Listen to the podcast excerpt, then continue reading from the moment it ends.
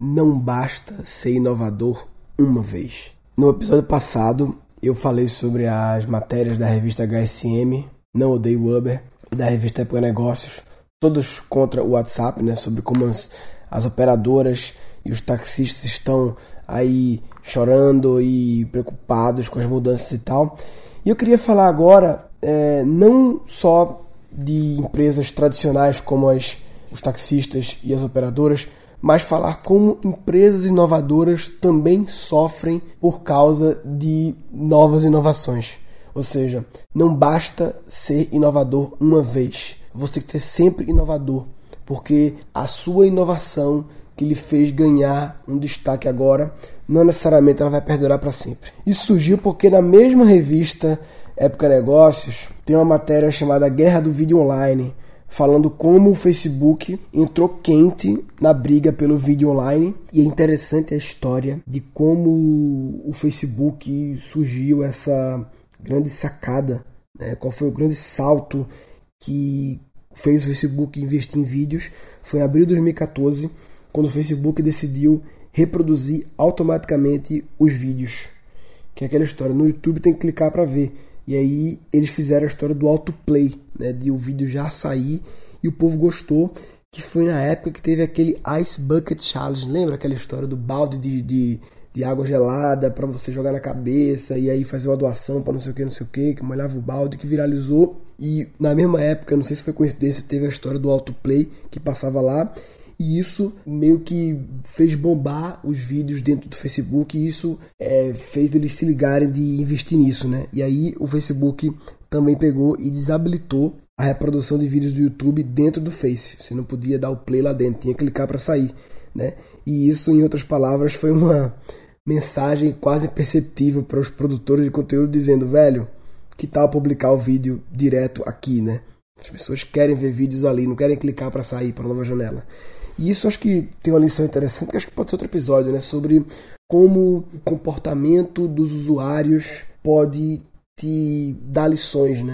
E o YouTube lá, que durante 10 anos aí praticamente reinou sozinho no mercado de vídeo online, agora está tem que ficar preocupado porque para o Zuckerberg lá, vídeo virou uma prioridade na vida dele. Né? Então isso é um exemplo de como até um próprio YouTube, uma empresa que foi inovadora e que virou referência, que é globalmente conhecida e que é fodona, ela também não pode ficar na zona de conforto. Não é porque ela foi foda uma vez que ela vai ser foda sempre. Ela tem que se ligar. Hoje em dia todo mundo está acompanhando, né? Cada vez mais a gente vê mais vídeos pelo próprio Facebook e as pessoas dão upload do vídeo no próprio Facebook e obviamente o Facebook não é trouxa, ele entrega melhor o vídeo que você deu upload no próprio Face em relação a um link para o YouTube, porque o Face, o Face não é trouxa e não quer que você saia do Face, quer que você continue no Face. Então tudo que você linkar para externo, a tendência é ele diminuir a entrega, né? E, e isso me lembrou uma coisa interessante, me lembrou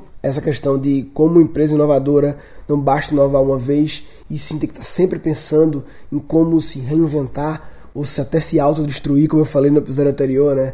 É, é melhor você se autodestruir do que alguém se destruir. Mas um outro fato legal que eu lembrei foi em relação à Apple. Você vê, estou falando do Google, né, do YouTube, uma empresa inovadora que está agora sofrendo uma pressão do Face e quem sabe, cara, o mundo é muito louco. Pode ser que daqui a, sei lá, quatro anos o YouTube seja relevante porque o Face dominou ou porque apareceu outra coisa. Não sei, as coisas mudam, velho.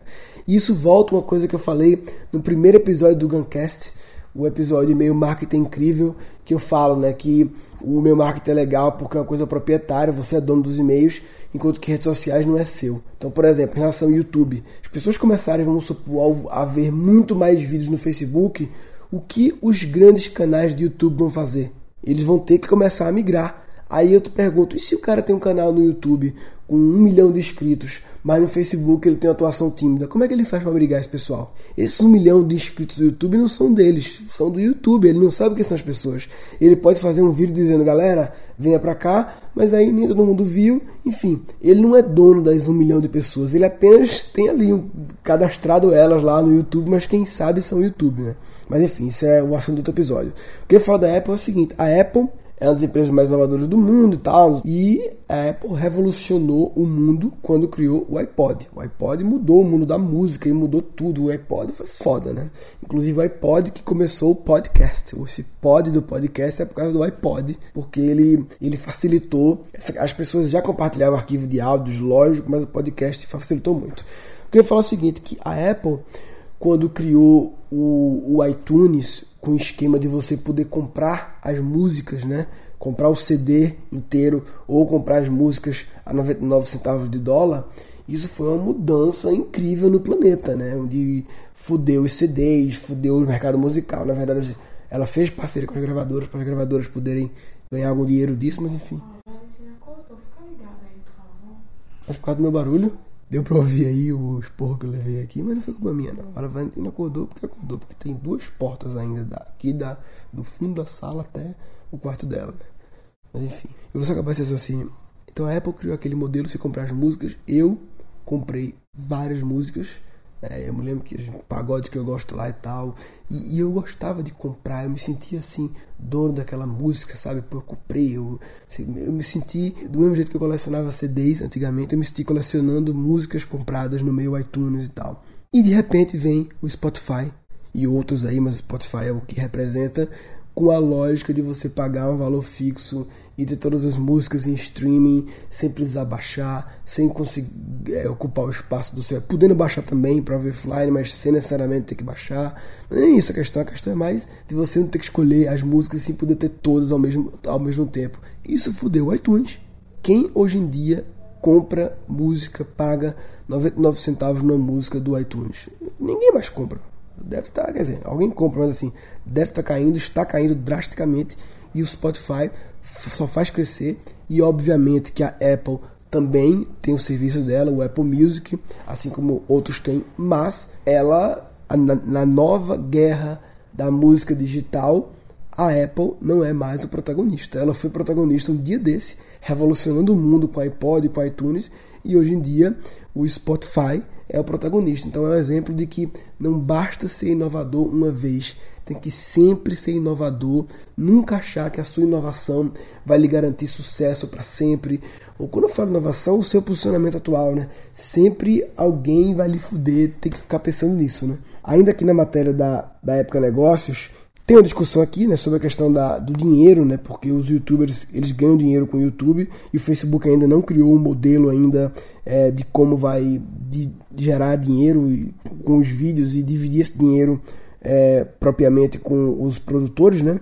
Isso aqui eu não sabia que parece que o YouTube ele quer fazer o seguinte, ele quer criar uma linha do tempo só com vídeos e nessa linha do tempo teria anúncios, porque ele não quer apelar para o lance de exibir propaganda antes do vídeo, o que eles consideram um modelo não natural. Não é uma coisa natural isso aí. É, o problema é que intercalar vídeo com anúncio ia diminuir o ganho do produtor, porque na verdade ia, ia ter que dividir aquele anúncio entre o vídeo de cima e o vídeo de baixo, pelo que eu entendi aqui, né? Mas o Facebook alega que vai poder cobrar mais caro, porque o Facebook ele tem um perfil completo das pessoas e pode fazer anúncio mais segmentados. Isso é verdade. O Facebook realmente ele tem um poder de informação das pessoas que permite os anúncios bem mais facilitados. Outro problema, bem mais é, direcionados. Outro problema do Facebook é a questão de, de como evitar o que chama de freebooting, né? Que é a galera postando vídeos lá. O cara baixa o vídeo do YouTube lá do canal do Porto dos Fundos do Galo Frito e mete lá. E o Porto dos Fundos do Galo Frito não ganha dinheiro sobre aquilo e isso requer uma mega tecnologia que o Google tem, que é o Content ID, que o Facebook criou o Audible Magic, que é para traquear isso aí, mas pelo, pelo jeito não está não está conseguindo, né? Pelo menos na minha opinião, né?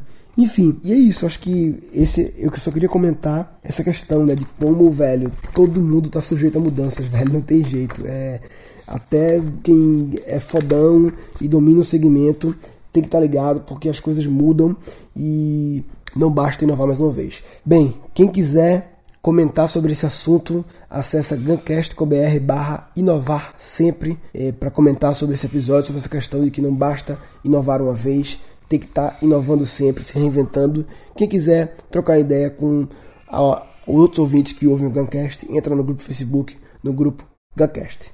Então, resumindo, o que eu quero compartilhar aqui é não basta inovar uma vez tem que inovar sempre.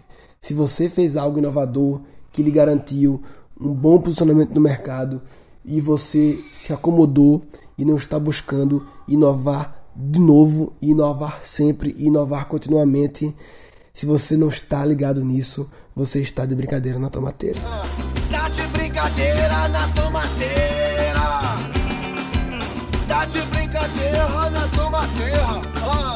Nesse episódio foram capturados três insights. Não basta ser inovador uma vez. Você tem que ser sempre inovador. A sua inovação que lhe fez ganhar um destaque agora, não necessariamente ela vai perdurar para sempre. Todo mundo está sujeito a mudanças, velho, não tem jeito. Um episódio futuro. Como o comportamento dos usuários pode dar lições, né? E um esporro. Ganhar algum dinheiro disso, mas enfim. Valentina acordou, fica ligada aí, por favor. Mas por causa do meu barulho? Falou papai.